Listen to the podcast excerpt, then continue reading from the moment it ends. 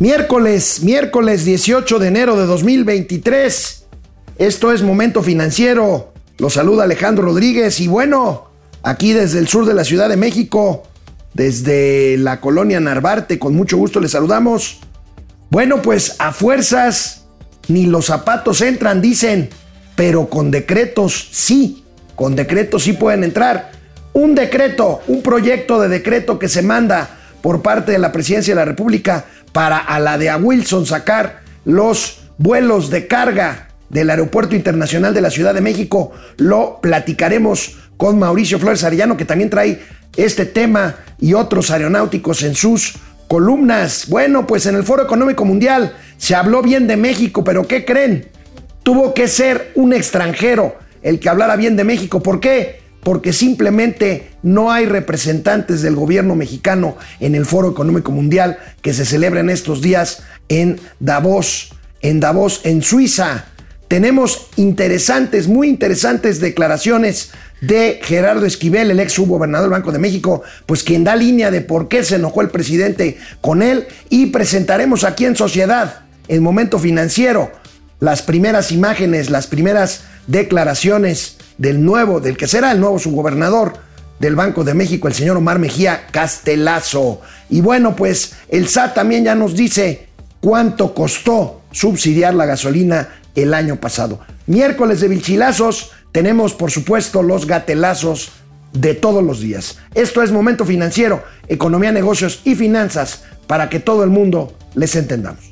Esto es Momento Financiero. El espacio en el que todos podemos hablar. Balanza comercial. Inflación. Evaluación. Tasas de interés. Momento Financiero. El análisis económico más claro. Objetivo y divertido de Internet. Sin tanto choro. Sí. Y como les gusta. Peladito y a la boca. Órale. Vamos, réjete bien. Momento Financiero. Sobrinos, sobrinas, siempre buscar trabajo, cambiar de empleo resulta complicado hasta hoy porque ya está disponible en la aplicación JobLab. Descarguen esta aplicación que los acerca con los mejores empleadores de México. Ustedes bajan la aplicación, la abren, hacen un test para precalificarse y eso es todo. El empleo los buscará a ustedes. Descarga JobLab y haz que el trabajo te encuentre. Es gratis. JobLab es patrocinador de Momento Financiero. Mauricio Flores, muy buenos días. Muy buenos días, amigo. Oye, ¿y si tú ya la bajaste? ¿La aplicación? No, porque no estoy buscando empleo. Pero para que Ni te busquen. necesito que me Y busquen. si te busquen, no. No, ahorita Ay, estoy... qué chingón No, no, saliste. me faltan horas del día. Órale, ahora sí, aquí tienen al tío Alex ocupado. Ay, papito. Bueno. Pero papito, ya sabes, el de King Kong. Bueno, amigos, pues bueno, ya les decía yo en la, en la intro, en el teaser, como le dicen los técnicos de este programa, pasó lo que se temía. Ya lo habían amenazado y bueno, a fuerzas ni los zapatos entran, Mauricio, pero a decretazos. Si se acuerdan que amenazó el presidente López Obrador con sacar los vuelos de carga del Aeropuerto Internacional de la Ciudad de México, ¿para qué? Pues para llevarlos a su chaifa, hombre. A la Santa Fantasía. amigo, neta, no, te, no hay chile que te acomode. A ver, Eso está bien. Amigo, a ver, a tú mismo lo No, dijiste. no, yo dije, los vuelos de carga sí se tienen que ir de entrada. No, bueno, pero cuando esté listo. Chaifa, no está listo. A no ver. tiene aduanas, no tiene almacenes, no ¿Cuánto tiene sí? ¿Por qué crees que DHL empieza a volar? DHL, el chingón del DHL mundo. es una eh, empresa privada. Ya, Ajá, ya, ya. funciona el edificio de aduana del Chaifa. Sí, y los almacenes, ¿sabes quién va asociado en el manejo de almacenes? De, de los almacenes ahí con DHL. Bueno, vamos a ver, A ver. esta nota. Y ahorita te doy nota. los datos. Ahí está. A ver. Decreto. Queda cerrado el Aeropuerto Internacional de la Ciudad A de ver, México primero para la las exclusiva. operaciones de los concesionarios y permisionarios que, per- que proporcionan el servicio de transporte aéreo nacional, internacional, regular, exclusivo de carga. Como vengo en el mood de, de tío Mauberic, ya no más que porte, carajo. Sí, sí, sí, me- sí me tiro, ¿eh? Yo así sí me ando dando a mí mismo. Pareces el sastre de Panamá. Ándale, así bien acá. No, bueno, así de jodido. ¿No viste el sastre de Panamá? Sí, sería, a pero huevo, bueno. no, claro. Venga. Oye, a ver, ahí les va. Primero, la cantidad de espacios que tiene la aviación de carga es importante. La ICM mueve 560 mil toneladas al año. Pero, a ver, hay que precisar porque, a ver, ya hasta pareces Chairo. ¿Por qué, amigo? Porque luego, luego a- a- arman el pedo sin entender cómo está el asunto. Hay 10 aerolíneas de carga dedicada, DHL, FedEx, está Mexpost, también está Air France maneja uno, uno específico, e incluso Iberia maneja un avión de estos eh, dedicado a la carga, o sea, es decir, el avión completito viene que si con microchips, que si viene que con computadoras, que viene que si con medicamentos. Y otro es el servicio del avión que en su pancita trae carga y arriba trae pasajeros. Solamente los aviones dedicados, que son 10 aerolíneas, entre ellas Aero Unión, sí se van a ir al Chaifa. Esas.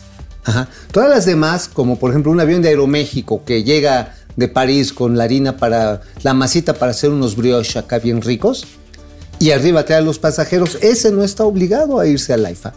¿Por qué? Porque no es el modelo de negocios. Imagínate, un vuelo de, del Charles de Gaulle a Santa Fantasía si está de la Burger, ¿no? O sea, tampoco es el modelo de negocios que están buscando. Y como tú lo decías, efectivamente, ni a madrazos entra la letra. Es más, el aeropuerto del Santa Fantasía hoy ya tiene capacidad instalada para algo así como, si no me equivoco, 460 mil toneladas. Es menor que la que tiene evidentemente la ICM. Entonces, el decreto en sí mismo sí va a servir sobre todo para que los vuelos de pasajeros ya no se dilaten tanto.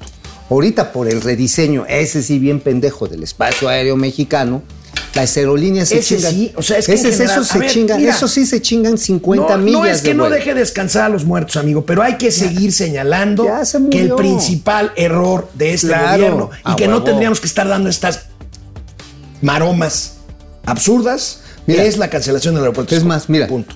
Sí, pero ya se murió, güey. O sea, a ver, es como si, si mi abuelita viviera sería bicicleta. No hay que dejar de señalarlo. No, no, hay, A que, ver, no a hay ver. que dejar de señalarlo. Ok, pues no dejes de señalarlo, pero el otro ya está. El chipote ese ahí está, cabrón. Entonces, es mejor en todo caso que genere lana. Yo sé que aquí hay muchos sobrinos. Ay, el tío Mao ya se hizo chairo y que la chingada. ya, ya, ya, A ya. ver, a ver, señores. Agarrar y decir, no, es que vamos a cerrar el AIFA y hay que demolerlo. O sea, güey, te estás poniendo igual que López Obrador. El AIFA no va a funcionar nunca. A ver, punto. Te lo ver, firmo donde quieras. ver, Nunca. ¿Y si, y funciona para carga?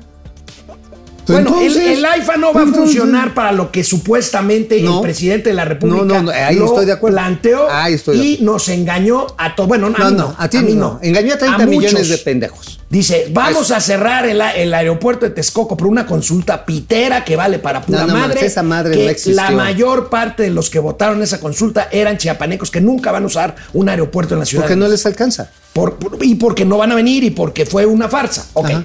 Y entonces eso hay que señalarlo A ver, una y sí, otra y amigo, otra. sí, sí, ¿Ves? sí. Pero Y a ver, en te términos- firmo aquí, A en ver, piedra. ahí va. el aeropuerto Ahí te- internacional. ahí te va el plumón para que El firmes. Chaifa nunca va a funcionar. Punto. A ver, a ver, ¿y si funciona para carga? No, yo reconoceré. No, si funciona para carga. Pues ahí está, a ver, No, no va a funcionar como fue planteado. Ah, no, y pues como eso- fue planteado para ver. una inversión de más ¿Quieres de que- 10, 100 mil millones. ¿Quieres que te platique lo que trae el Independiente para que ya de una vez A ver, de una vez, venga. Ahí está, ahí está. ¿Qué ahí está. escribiste? A ver. Exactamente, A ver. eso, eso, pero Hace mucho que no nos peleábamos, ¿verdad? A ver. Hacía falta, es que ya te parecías alebrije, güey. Mauricio. Que además empiezan a reírse. Mauricio, ¿de qué escribiste hoy en el Independiente? Ahí está.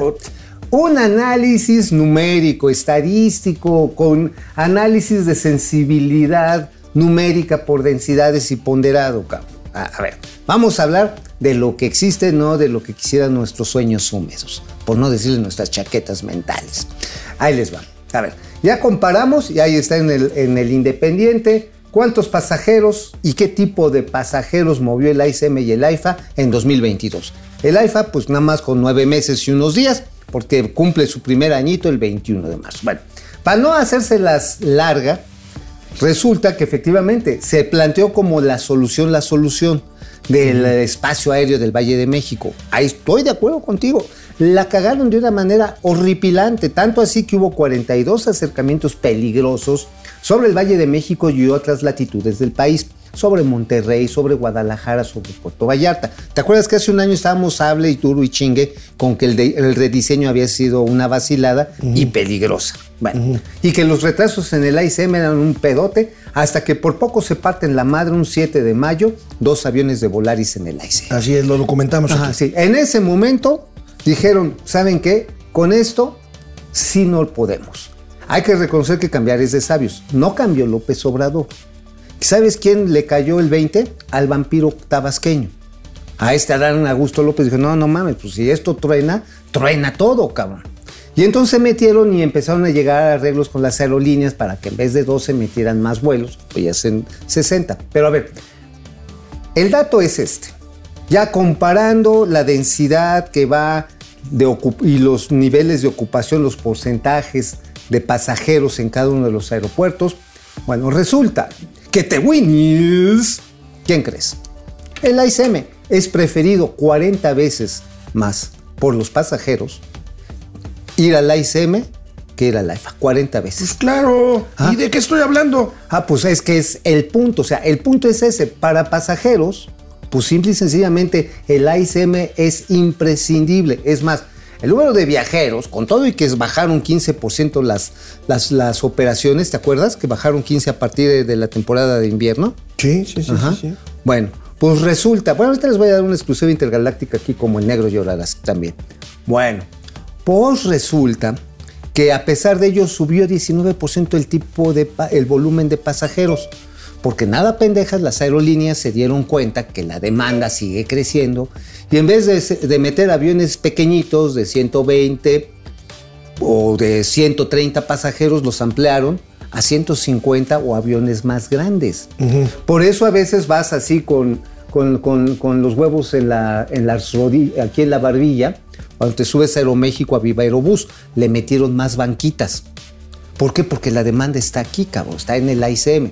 Pues ahí está. Ahí está, pero a ver, ojo. ¿Para qué llevar la carga al AIFA?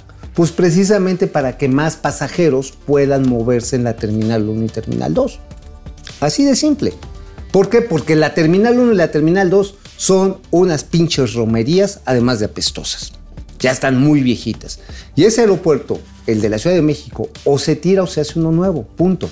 Pero ese nuevo, temo decirte, mi queridísimo amigo, pues que ya valió lo que tengo en las manos. Sí, el, el, el Naim ya valió. A ver, ¿a qué te refieres con que ya valió? Bueno, ya valió porque estaba previsto así. No, el, Para el estas alturas del- no, de el la vida. Naim ya valió Burger. Por eso, estaba previsto el de para. Texcoco. Ah, el de Texcoco ya valió desde hace cuatro años. Entonces ya deja morir a los No, muertos. entonces ya deja de descontradecirte y de decir tonterías, cabrón. A ver, está ¿qué demostrado traes, numéricamente. ¿Qué traes en la razón? la razón. Nada, no traes nada, pero ¿qué traes? A ver. ¿Qué publicaste en el periódico? No, pues es así como cuando me dejas sin leche. A ver, A ver, ahí va. Vean la razón. No mames. Estamos, ahora sí no mamen. Así como cuando después de que te echas el, este, el tribilín sin sacarina, se está quedando liconza segalmex. En los próximos cinco días, máximo lunes, martes, se queda sin suministro de leche suficiente. Ah, caray. Sí, Esto, cabrón, eso es una- A ver, es lo que era. Liconza antes, ¿no? Ajá, di- bueno, liconza y diconza Y son parte de son Segalmex. partes- bueno, son, eran dos empresas diferentes que se integraron en Segalmex Seguridad para hacer el fraude grandote este De 10 mil millones de de 10 mil millones de Ajá. pesos que nadie ha... Que, No, no, pues el presidente este- se hace güey. No, pues este y Ovalle- Y Ovalle está protegido en gobernación. Sí, sí, no lo van a chingar Bueno, porque ok, fue el primer venga. patrón de López ¿Eso qué quiere decir? ¿Que se van a quedar sin leche Sí. la gente que más la Sí. necesita, que es la gente... Son cinco y medio millones de mexicanos que son beneficiarios de este programa. Bueno, ¿qué tenía que hacer Segalmex? ¿Qué tenía que hacer el señor Leonel Cota Montaño? Leonel Cota, que le dicen el mamut, porque no se mantiene así, la cara, bien mamut. Ah, por cierto, hasta llevó a sus cocineros allá de Baja California, porque eso de comer con la perrada no se le da. Con todo y que les está quitando, ojo, ¿eh? Le está quitando el beneficio del comedor industrial a los trabajadores de las dos empresas. Pero bueno, al paso es que tenían que comprar 750 millones en 2022 de leche bronca. 750 millones de litros.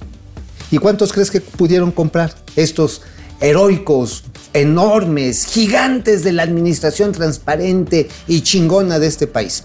¿Cuántos crees que compraron? ¿Cuántos, amigo? 350 millones. O sea, otra vez, Les lo que, lo que yo repito, yo sé que me criticas porque repito mucho, pero en este, en este hay que repetir todo el tiempo. Son malísimos. malos con la- Malos, malos, malos, malos. con M de, de- de- con M de pendejos. Pronto. Sí, güey, o sea, O sea, a ver, hijo, otra vez, compraron Menos de lo que debieron de Ah, haber comprado. compraron 350 y tenían que comprar los Y- y- 750 millones. ¿Y de plano por tontos o por mensos o- por o, tarados, por falta, por faltas de planeación, pero sabes también por la desconfianza que tienen con los productores ganaderos de los pequeños pueblos y los medianos. Pero no se supone que el pueblo es el pueblo y estos son productores mala son, paga. Uno. Luego, se llevan la leche y pagan un precio, pues que ahí está más menos, pero para que paguen. Y luego resulta, y esa es una de los, de los elementos de desconfianza, dicen, órale, te compro a seis pesos el litro, pero un peso, échalo aquí para tu papacito. Por corrupción, cabrón. ¿Y sabes qué intentaron hacer el viernes pasado? Sí, el viernes pasado la gente de Leonel Cota. No mames, no alcanzó la leche, güey. ¿Qué vamos a hacer? La perrada se nos va a venir encima.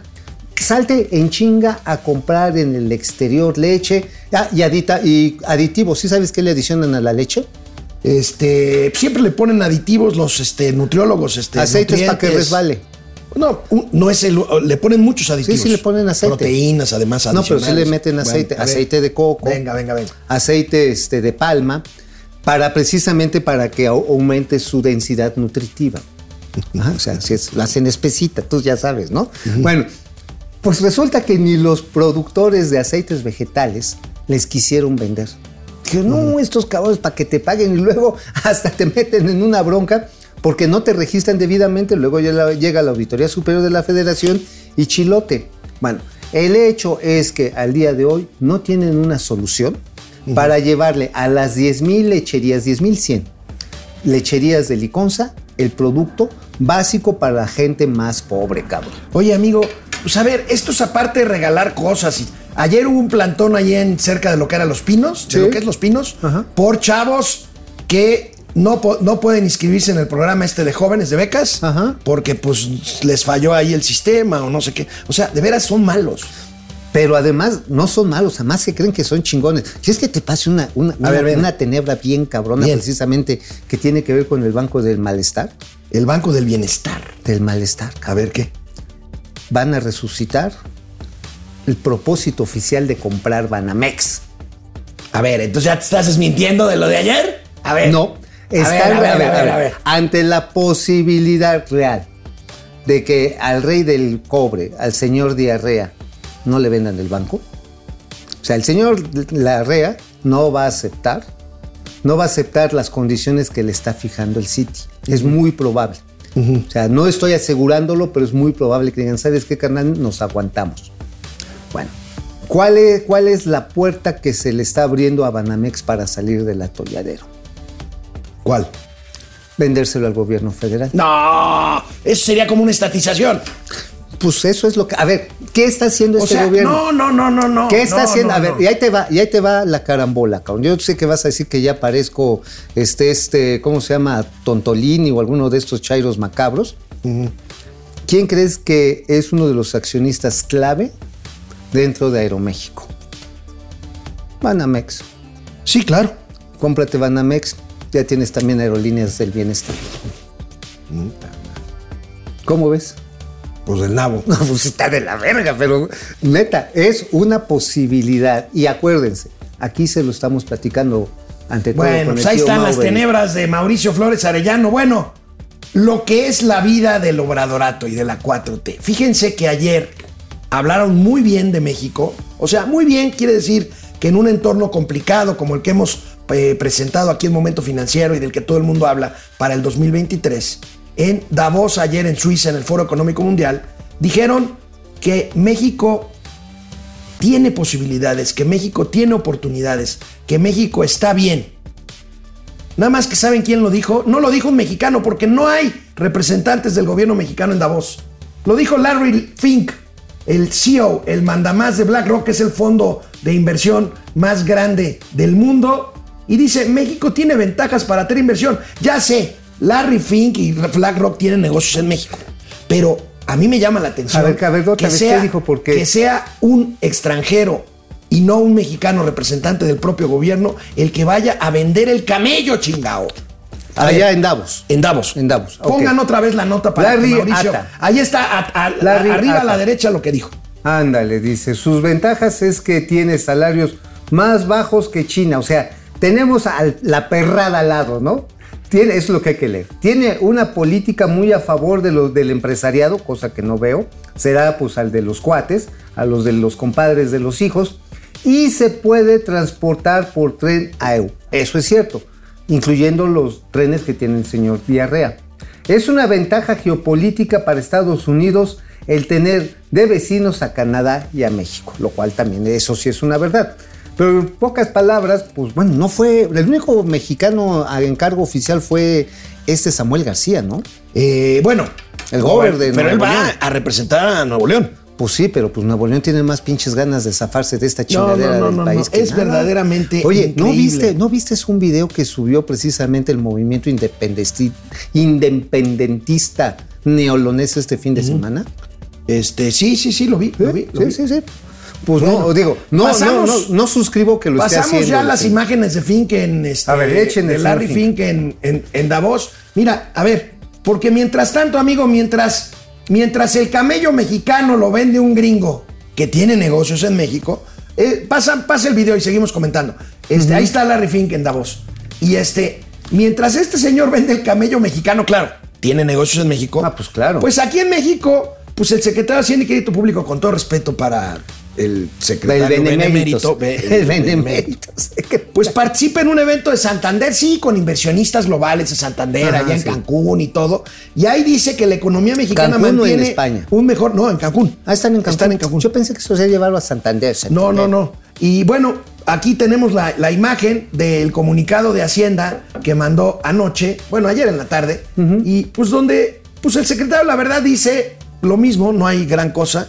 Ahora, aquí lo novedoso quizá, pues dice que México va a tener mejores resultados que los esperados y que el asunto está bien y todo. Que las pero bueno, exportaciones. pero aquí Ajá, te, quiero que- te quiero preguntar. Dice el secretario de Hacienda.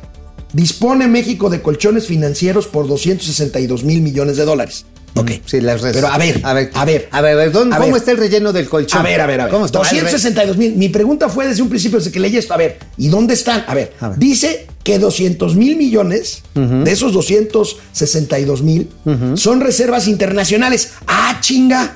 Las reservas internacionales Son colchón. son del- para una eventualidad. No, ni madres. No, a ver, por favor, plate, eh, explícanos qué diablos son las reservas internacionales Las reservas. y para qué sirven. Las reservas es el acopio que hace Banco de México de los dólares que entran por todas las ventanas. Exportaciones, remesas, inversión extranjera directa, que cuando llegan se tienen que cambiar por pesos. Pero ¿qué representa eso? Representa derechos de cobro que tienen los poseedores de los pesos mexicanos. En el momento, digamos, una empresa que exporta chiles. Digo, me Siempre juegas la broma, pero está bien. Ajá. Pues la costeña, pues, ¿no? ¿Sí te gustan los de la costeña? Eh, sí, son ¿Y los del las rajitas, también? las rajitas, las rajitas. Ay, sí, están bien chidas. Rajitas, para pero- un jocho, güey. A ver, venga. Ya se me antojó. Bueno, entonces pon tú. Ellos importan la hojalata. Ajá. La importan y es en dólares. Entonces agarran, compran una maquinaria, es en dólares. Exportan en dólares, cabrón. Ajá. Porque a los gringos les gusta mucho el chilito. Los exportan. Ahora, reciben dólares. Pero todas sus deudas las tienen que pagar en dólares. Entonces, los pesos por vender en México que tienen o lo que cambian por pesitos de las exportaciones, luego lo tienen que convertir a dólares. Es decir, no es dinero del gobierno, señor secretario de Hacienda. Es dinero que está resguardando Banco de México. Es dinero porque cuando a, la, a la costeña o a la chata le tengan que decir, oye chata, oye échale acá lo que me debes de la factura de la maquinaria, oye de la hojalata, oye que este, no sé, del marketing que me, hicimos por allá, güey, este dinero me lo tienes que regresar en dólares. Entonces tiene que ir los de la costeña, Banco de México, aquí están mis pesos, cámbiamelos por dólares y van para allá. O sea, las reservas internacionales, ¿qué pasa? ¿Qué ha pasado en los, eh, este, en los momentos más asiagos de devaluaciones? Por ejemplo, con el, en, al final del gobierno de Salinas y principio de Cedillo. ¿Por qué se vaciaron las reservas? Pues porque no había dólares. No, de fondo es porque los dólares no eran del gobierno. No, son del gobierno, las reservas no son del gobierno. Bueno, Cuando entonces, les mí- dijeron, oigan, cabrón, ¿qué crees? Bueno. El tipo de cambio se va a ir a 6. Y estaba a 3. Bueno, pues de van, pendejo y de ese colchón del que habla el secretario, van 200 mil millones, quedan 62 mil. Que básicamente Son líneas de crédito disponibles por parte para México del Tesoro norteamericano y la famosa línea de crédito flexible del Fondo Monetario Internacional. Y vaya, está bien, yo tampoco voy a decir que las finanzas públicas están dadas a la madre, están en ruinas, están en quiebra. No. Lo que Pero queremos hay que decir decir aquí, hay que decir las cosas De lo que son. Lo que son las finanzas públicas, pues están razonablemente equilibradas. El déficit público subió este año, sube ya a más de 3%, que ya no es un tema muy Ya llegó a manejable que 4.6 digamos. en noviembre, ¿eh? A 4.6 en noviembre. O Sí, sea, güey, no mames. a ver, yo creo que ya estamos. a- a- la nota principal del economista de hoy es que bajó la recaudación fiscal en 2022. Así es. Entonces, sí nos acercamos a lo que Macario Schettino llama una crisis de liquidez fiscal y presupuestal Sí, claro. hacia fines del sexenio. El señor Marmota de tiene razón en eso. 2023. El señor Marmota tiene- 2024. Tiene, razón en eso, sí. Pues, a ver, está el de hecho, y eso es otra de las críticas que habría que hacerle a esta reunión con inversionistas globales de lo que dice el secretario de Hacienda, el benemérito secretario. Vamos a crecer 3% y la economía sigue creciendo bien chingona. Este secretario, todo mundo está viendo que es un año de recesión. 0.9% le calculan a la economía mexicana. A lo mejor, si no es que a lo mejor se repite el fenómeno de que México se levantó a mediados del 22, pero ¿y qué tal si no se repite? Yo tengo mis fundadas dudas de que no se puede repetir en esa proporción porque los gringos están retrayendo sus compras. El mundo está entrando en otro momento difícil de exportaciones y de movimientos de capital. Tenemos que hacer varias cosas que hasta el momento no está haciendo el gobierno, su gobierno, su presidente, porque el mío ya no es ese güey. Ajá. Yo neta, ¿eh? A mí López Obrador, para mí ya no es mi presidente. Así se los digo de una vez. No, bueno, a ver. Pero mira, es el presidente. Constitucionalmente es el presidente. A mí constitucionalmente Yo me vale verga. no lo respaldo, no estoy de acuerdo con él, soy un crítico de él, creo que su sexenio es un sexe- sexenio perdido, pero legalmente el señor es presidente Pues sí. de todos los mexicanos y eso me incluye a mí. Pero como la ley es la ley, huevos. A mí no me vean con que la ley es la ley. Bueno, vamos a un corte, regresamos con una entrevista. Oye, sobre ¿qué el tema crees? ¿Qué aéreo. crees? Mm. ¿Qué crees? Ya no la anuncies. Me están diciendo que se le hizo bolas a Ángel. Uy, uy, uy, bueno. A ver, a ver, señores pilotos, señores del colegio de pilotos. Pues ¿qué quieren que hablemos bien de ustedes, pues no nos planten. No mamen. No nos planten, así dicen, no, no nos planten. O sea, neta, ¿quieren defender el, el changarro? Pónganse pilas, no hagan estas pendejadas. Bueno, Ya, vamos. Vamos a la verga. Tienen derecho a no querer. Ahora, Pues sí, pero a ti- ver, ya tienen derecho a decirnos que no. Lo que creo que sí es una grosería es que nos digan que sí. Sí, a la hora de la hora. A la hora de Nos digan que sí y a la hora de ¿tú la hora. ¿Tú los, los entrevistamos nuevamente o que ya nos valga madre su tema? Vamos a hacer una encuesta. Aquí Una encuesta, somos sí. muy democráticos. A ver, ¿los entrevistamos a los pilotos aviadores mañana o pasado o cuando ellos puedan o los mandamos a Calacas? Ándale, chingada su madre. Va a volar, los mandamos A a, volar. volar. A volar. Ustedes dicen, el público decida. Vamos con Vamos con los comentarios. Pinkies Promise, buen día a todos. Gracias, Pinkies. Irma Anza, bendecido día. Gracias. Igualmente, Jacob Frías. Buenos días, tíos financieros, becarios ¿Qué y comunidad financiera. José ¡Salud! Durán. Proce Server, primero los pobres, pero para el cacas, primero los sobres. No, primero los. Ellos ya salieron de pobres, él y sus hijos. César Durán, estos tíos son lo máximo. Gracias. Gracias. Este, José Fernando Pedraza Zúñiga, buenos días amigos, los saludos desde Zacapu, Michoacán. Ya listo para disfrutar el programa. No hay. Zacapu, en Michoacán. En, todo caso es Zacualtipan, ¿no? Zacualtipan. No, ese es Estado Ese de es- México. no, Este, Zacualtipán no es la parte más alta del estado de México colindando sí, con Veracruz. sí, sí, sí, ah, ok. Sí, sí, sí. Bueno, pro, bueno, el principal recordatorio, nos recuerda, Proceser, el principal de mi promesa de campaña que llevó a la presidencia Andrés Manuel fue combatir la inseguridad y la corrupción, sí. Daniel Sí. Valderas, Enciso, excelente día, maestros. ¿Cuándo creen que la recesión pegue con todo en México y cuánto tiempo puede durar? Buena pregunta. Es no muy sé si nos pegue con todo. Yo creo que va a ser una recesión más bien levesona, pero Sí. re- recesión al fin. Sí, y digo. yo calculo que hacia la mitad de este año. No, yo creo que ya va a empezar a partir del segundo trimestre. Ya lo sé, sí, sí, y, sí, ya. y no acabando el segundo trimestre es la mitad del año. no, güey. es a que, güey, ver, a estás- partir marzo. Ah, ok. Marzo. Mejor. Segundo trimestre, principios del segundo trimestre. Dura principio. es- eso Ya, es correcto. eso es lo que te dije. Eso es correcto, carajo. ¿no? O sea, es que Duque, Freddy Estás Zacarías. peor que mi abuelita, cabrón. No, bueno, Proceser me dice, seis meses antes de la pandemia ya teníamos nuestro país en bancarrota, ¿es cierto? Bueno, tanto como en bancarrota no, pero sí en decrecimiento económico. Sí, claro, no, y además con un problema acunándose de finanzas públicas. Freddy Zacarías Han, Han Pink, Wabi, Han Pink, Wabi, no sé. Buenos días. Gracias, Luis Alberto Castro. Muy buenos y bendecidos días. Mañana regreso a mi rancho. No es la chingada. Ah, ok. Me pongo a la orden por si quieren encargo de, ¿De qué? del gabacho. Pues sí, Ah, sí, ¿no? ¿Qué, qué estaría chido? Pues un Carmex para ti, ¿no? Porque ya este. Luis Alberto Castro, Pupi Noriega, amados tíos, hermoso miércoles a mi don gato y mi matute de las finanzas. Los Eso. quiero mucho, gracias. Thank Me you. quedó así, qué guapetones se ven hoy. Mi Baverick y mi Bruno Díaz. Ay, pinche Batman. Va- Bueno, será por la palta. ¿Cuál es el primer Batman? Era Estaba como yo. Sí, y además con su leotardito.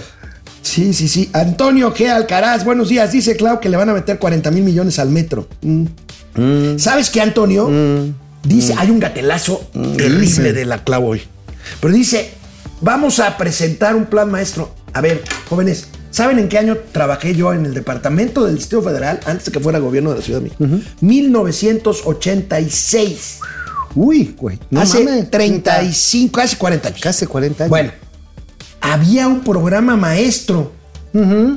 que De mantenimiento, de- no, y de expansión del metro y de mantenimiento de 50 años que se lo han pasado por el arco del triunfo desde Los gobiernos entonces. de izquierda. Los gobiernos de- desde el 97 para acá. Sí, los gobiernos de izquierda, desde que llegó este Cuauhtémoc Cárdenas, 97. perdónenme, desde el 97, dijeron no.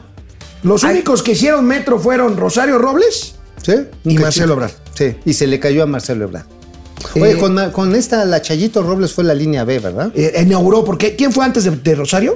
Porque Sí, Rosario antes la Rosario terminó. fue Oscar Espinazo, ¿no? Oscar Espinosa y Rosario la ah, terminó. no, no, fue, no, fue el PG. El peje. Bueno, Fue el peje. ahí está. Ahí está, sí bueno, empezó. una de cal. Una de cal, empezó la línea, la línea B.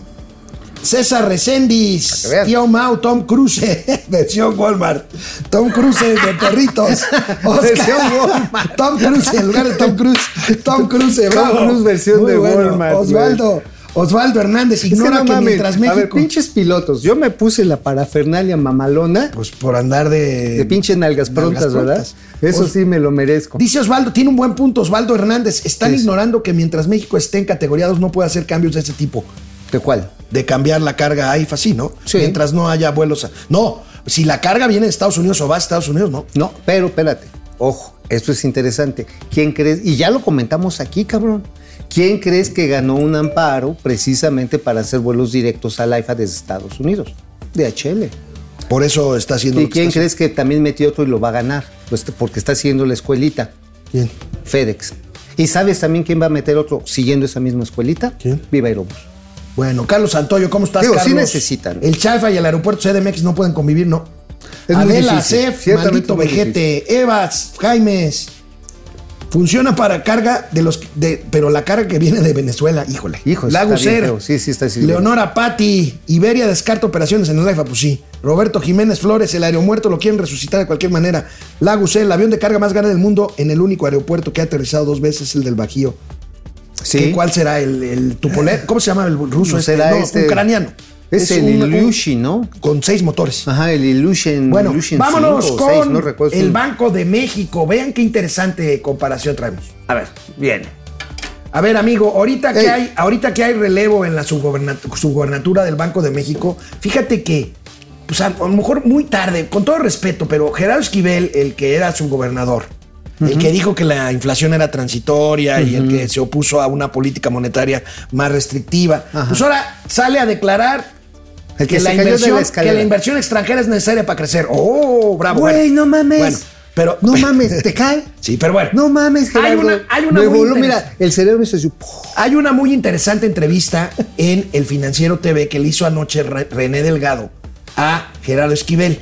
¿Y qué dice? Gerardo Esquivel fue muy cuidadoso cuando René Delgado, como, como buen periodista que es, este, le trataba de decir, oiga, pero ¿por qué se enojó el presidente con usted? ¿Por qué no lo propuso para un nuevo periodo? Entonces Gerardo Esquivel fue muy cuidadoso. No, bueno, el presidente tiene la potestad y así como me eligió a mí, pues puede elegir a otro. Pues sí, también ya lo Pues sabíamos. pero algo interesante que ¿Qué dijo dijo? Gerardo fue estas señales del por qué el presidente de la República no lo consideró para un nuevo periodo vienes, a ver, en el. Banco de México. Gracias, Descubre. financiero.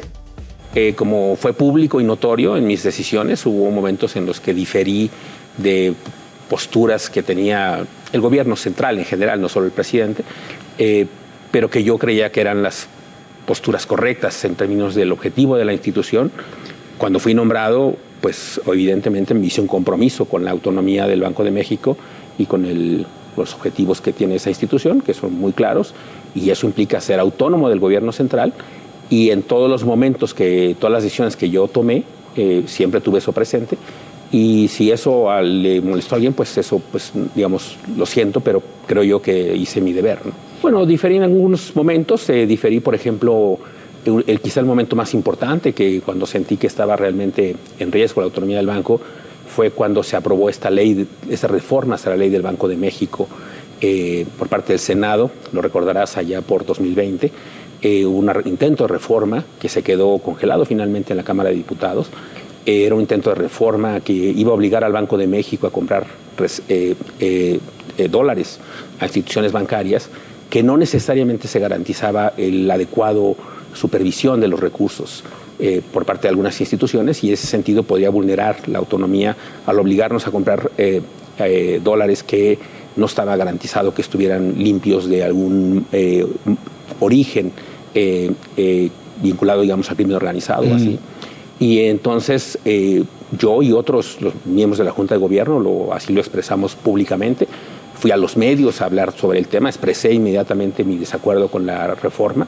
Esa fue una decisión que, insisto, venía de un, del órgano del legislativo, no del ejecutivo. Y luego hubo un par de cosas que, se, digamos, controversias que hubo, que no llegaron a más, pero que fue la idea de si el banco debía anticipar un, un remanente en el 2020. Recordarás que en 2020, con la pandemia, el tipo de cambio se fue a 25, dólares, 25 pesos por dólar. Y ahí se empezó a especular sobre la posibilidad de que el banco tuviera un, un- un excedente de operación y si debíamos o no anticipárselo al gobierno federal. Eh, la ley lo que establece es que se tiene que esperar el cierre del año fiscal y nosotros defendimos eso, yo también lo expresé claramente, expliqué por qué razón eso no podía ocurrir. Bueno, pues simple y sencillamente la autonomía que ¿Le costó? corre- le costó. ¿Le costó? Es que al Opinar diferente a lo que quería el al presidente. presidente no le gusta que opinen diferente a él. No, no, totalmente. Mira, yo discrepo de, por ejemplo, el caso de la compra de dólares. Creo que era una reforma adecuada. Pero bueno, aplicó su criterio. Aplicó Y- su y- y criterio. dijo que no le como la mayoría de la Junta, por cierto, ¿eh? que yo sigo insistiendo que la cagaron, pero bueno, es muy su autonomía. Ahora, ¿qué está pasando con el caso de los remanentes? Para que no estén remanendo, cabrón. O sea, a ver, ¿va a haber remanentes del tipo de cambio este? No. Pues no. Pues ¿Y no. ¿Y cómo se va a poner tu abuelito?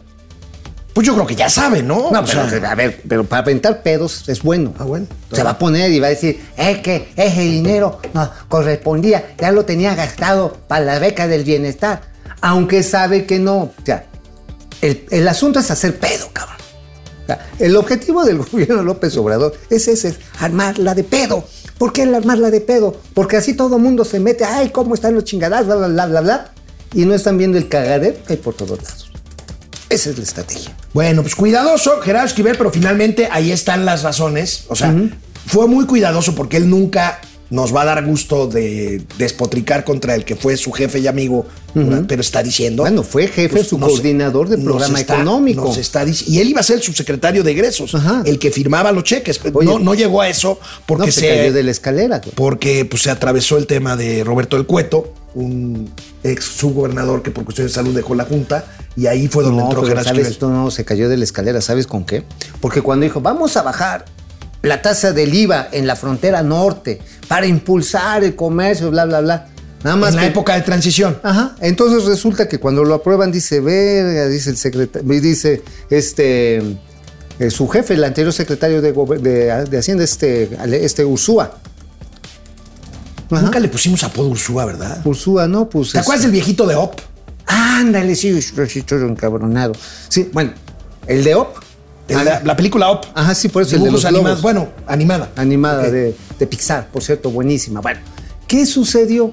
Resulta que se dan cuenta que la brillante idea, que era brillante, iba a tener un costo fiscal, iban a dejar de recaudar algo así como, puta, cerca de 12 mil millones de pesos al año. Y eso les inflamó las gonadas en el gobierno. Las central. gonadas. Bueno, los huevos. bueno, a ver, ¿cómo quieres que hable, güey? ¿Qué no es una palabra esdrújula? Bueno, la gonada. No. Esdrújulo, esdrújulo Es- tú, güey. es- es gónadas, ¿no? ¿Qué? no, no, pues es Bueno. una palabra cercana. bueno, bueno, a ver. Aquí está Gerardo Esquivel.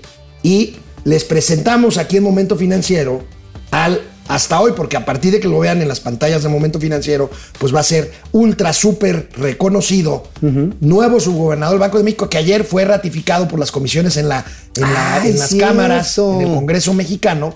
El señor Omar Mejía Castelazo, No, bautizado no es aquí. costelazo, ¿no? Bueno, Costalazo. vean, hijo, la verdad es que sí se nota el nivel o no, ¿verdad? A ver, vamos a ver. Vamos A a ver, cómo se le nota el código postal al señor Costalazo. No, no, el código postal no, el nivel. Pues a veces también tiene que ver con el código postal. Igual es machucho. que cuento con la experiencia necesaria para cubrir el puesto al que se me ha nominado, que he estudiado y analizado a cabalidad los temas de banca central y que tengo un interés pleno en que nuestro sistema financiero, nuestro sistema de pagos y la estabilidad de precios de nuestra economía operen de manera eficiente y en apego a lo mandatado por nuestra Constitución y por la propia ley del Banco de México. Le juro que sí sé pegar mosaicos, sé patroncito. pegar- Oye. Déjeme, Oye. déjeme el trabajo. Le juro que sí sé pegar mosaicos.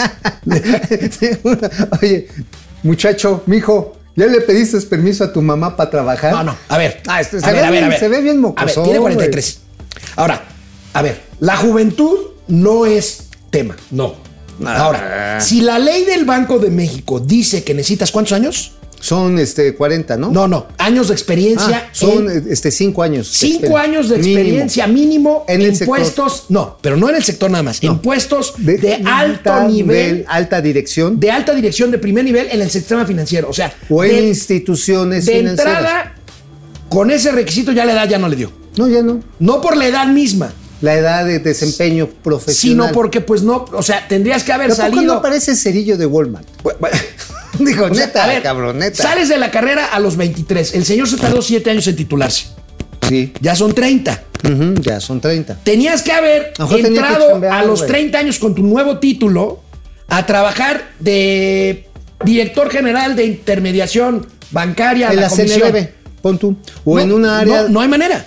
O haber entrado a trabajar eh, en, en un banco. Pon tu HCBC, BBV. No hay manera. Ajá. En Banorte, haber entrado a Perdón, chambear pero ahí. pues, no, no hay manera. Siquiera de cajerito. Ahora, este, pues De cajero, ¿no? estos requisitos de ley se los pasaron los diputados y los senadores por, Por el ¿sabes arco de los huevos. Sí, sí, dijeron, no, no, pues este, este muchacho sí es leal a la causa. O sea, va, ¿sabes qué? Saca y promete. Oye, a ver, ¿tú qué crees que va a votar este, este jovenzuelo? Este imberbe costalazo. Cuando llegue la Junta de Gobierno y diga, oigan, Lo que le diga el presidente. ya está. O lo que le diga el secretario de Hacienda, cosa que está mal porque se supone que en este país están divididas la parte de política fiscal con la parte de política ¿Para qué monetaria. servía esa- El secretario de Hacienda participa en la Junta de Gobierno del Banco de México con voz, pero sin voto. ¿Para qué es esta separación? Para los que no le entienden, para que haya contrapesos. Por un lado tienes las decisiones que usualmente de un gobierno son expansivas y las decisiones de un banco central que usualmente son contractivas. Bueno. entonces lo que haces es el balance. Amigos, nos choca decirnos, se los dijimos, pero se los dijimos. Hicimos un cálculo de cuánto iba a costar el subsidio a la gasolina para mantenerla artificialmente Alta. baja el precio de la gasolina. Ah, bueno, alto el subsidio. Alto el subsidio. Bueno, el SAT ayer reportó el chistecito con el que el presidente les presume que no hubo gasolinazo. ¿Qué si hubo? Nos costó a todos los mexicanos 373 mil millones de pesos para evitar disque gasolinazos. Nosotros calculábamos entre 350 y 400 mil millones. Sí, más o menos. Era, y bueno, quedamos a media tabla. Y evidentemente aquí la cuestión es, ¿a quién ayuda el, el control de este precio? Le sirve a los que tienen más vehículos. Claro. Hay quien, sí, digo, yo con mis cinco Rolls Royce ya chingué, cabrón. Digo, ¿tú crees que nada más gasto en turbocina? No, cabrón, también me desplazo por tierra. Cálmate. También me gusta andar con la perrada cerca. Cálmate, tío Ricky. No aguantó. Oye, oye. No aguantó ni, ni un recargón Ya, de tu pecero. Eh, bueno, bueno, ya, ya estás, este, ¿cómo se llama? Te estoy dando chance para que no te apabullemos. Bueno, vamos a ver la siguiente gráfica. Por favor, hoy estamos muy juguetones. este. La siguiente gráfica, Davo, por favor. Ahí está.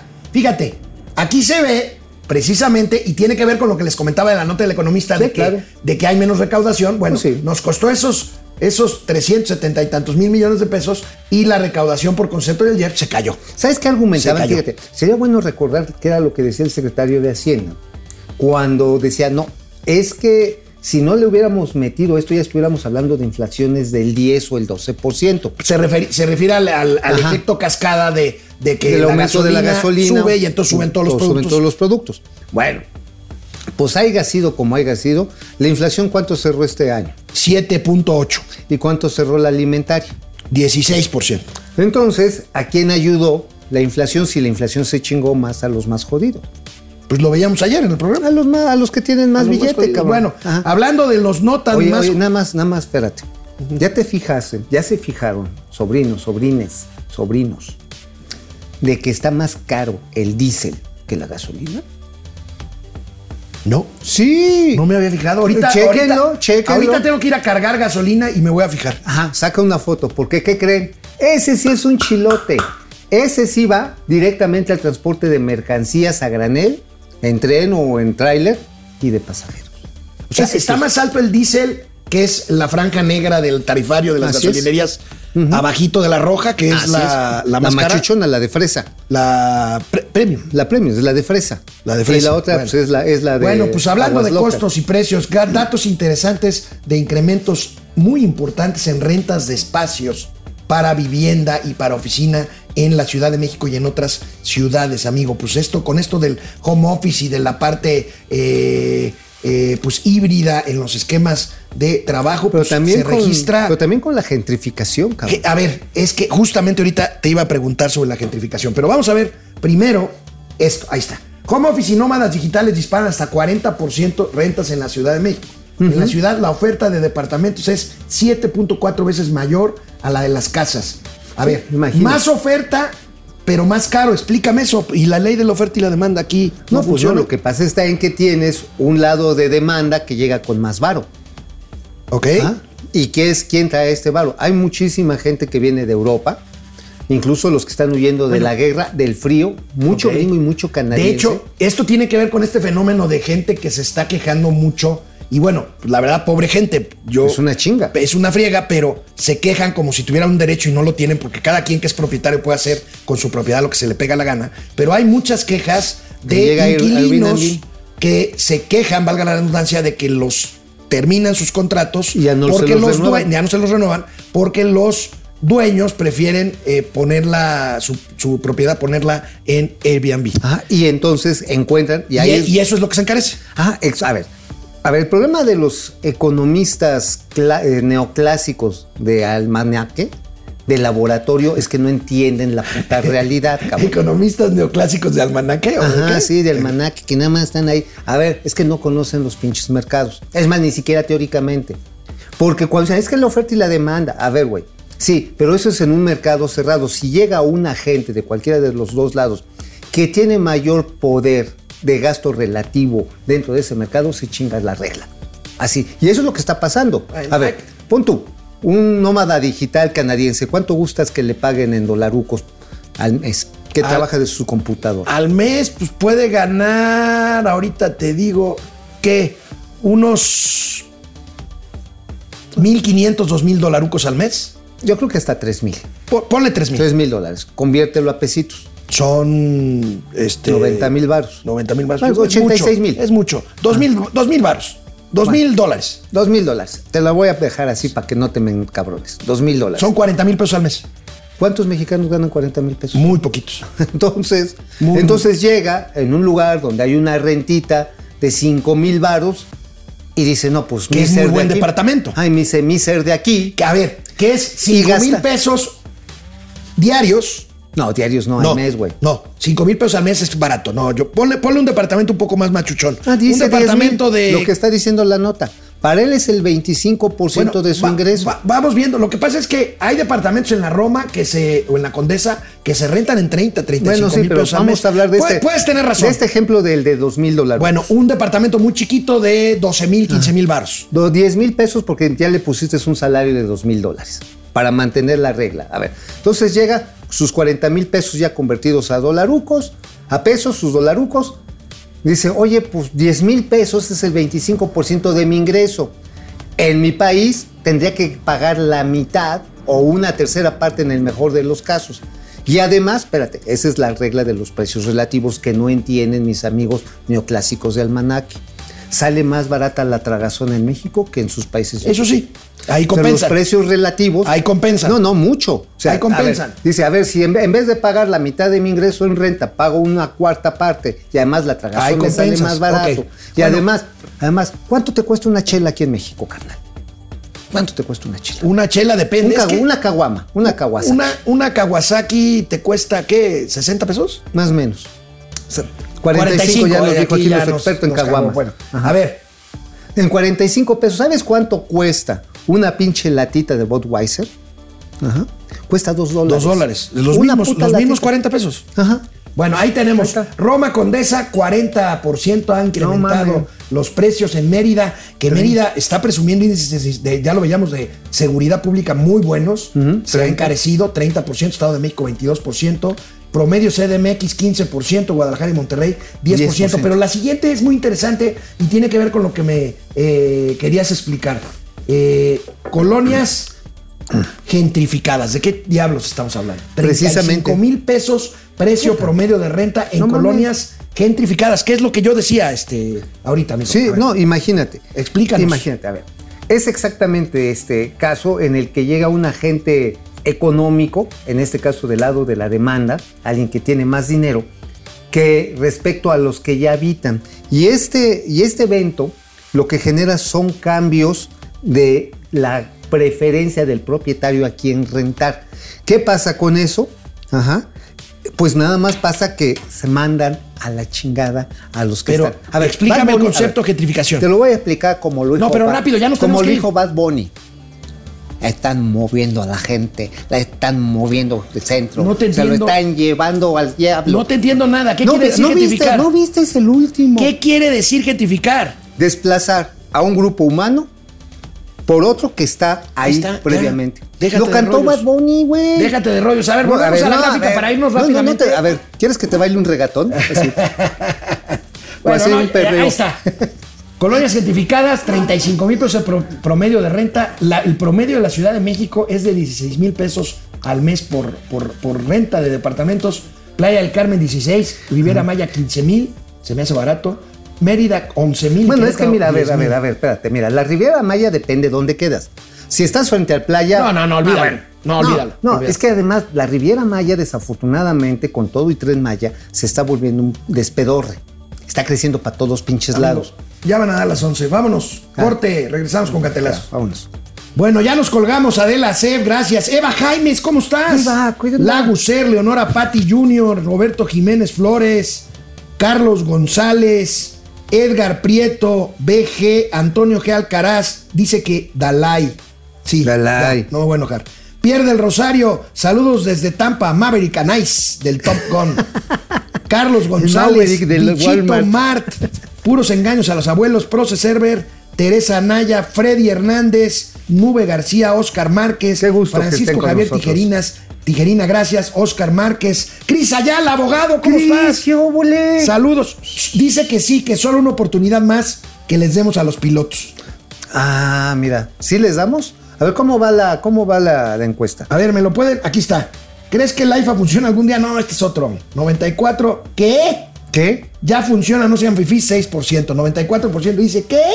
Bueno, a ver, escríbanos y díganos si les damos otra oportunidad a los pilotos para entrar a este. Sí, sí, a porque este- me dejaron vestido y A este alborotado, no mames. recinto de sabiduría. Vamos, Vamos con a los los gatelazos. Vámonos. Bueno, hoy que tenemos muchísima audiencia, quiero decirles que tengo el placer de regresar. ¿Cómo dicen los gringos? Back to basics. Back to Back basics. to basics. Regresar a lo básico. Al principio del principio. Al principio, al génesis.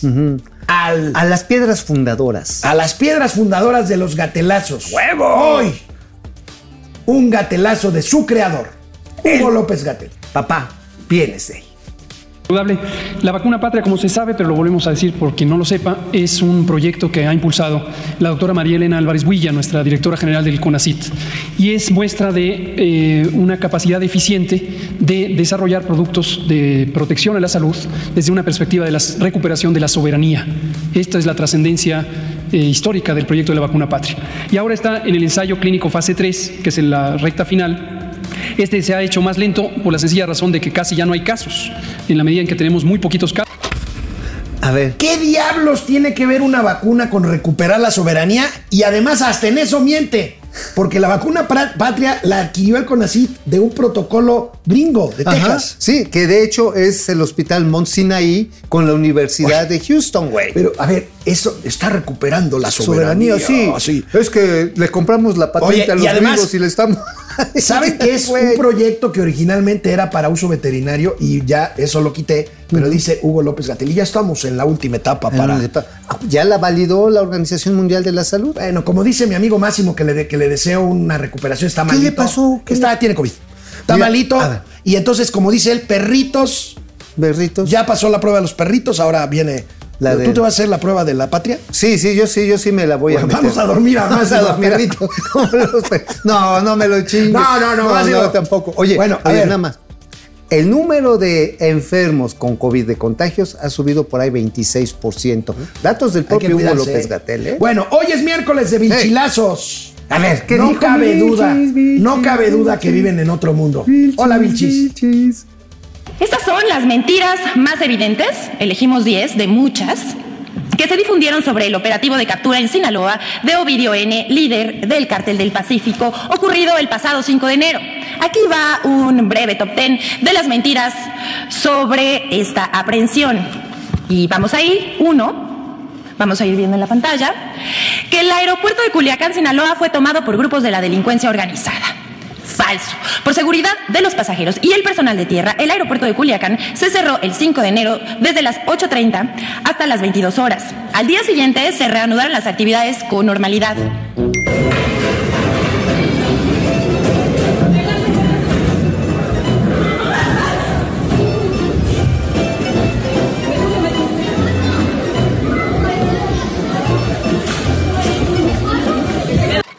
No, mira, no lo tomaron. Nada más se Nada metieron, más- nada más se metieron con armas largas. Y se metieron con armas largas, hicieron un despedorre, Oye, pero ver. no lo tomaron. Oye, amigo, ¿y el video del avión de Aeroméxico bajo fuego?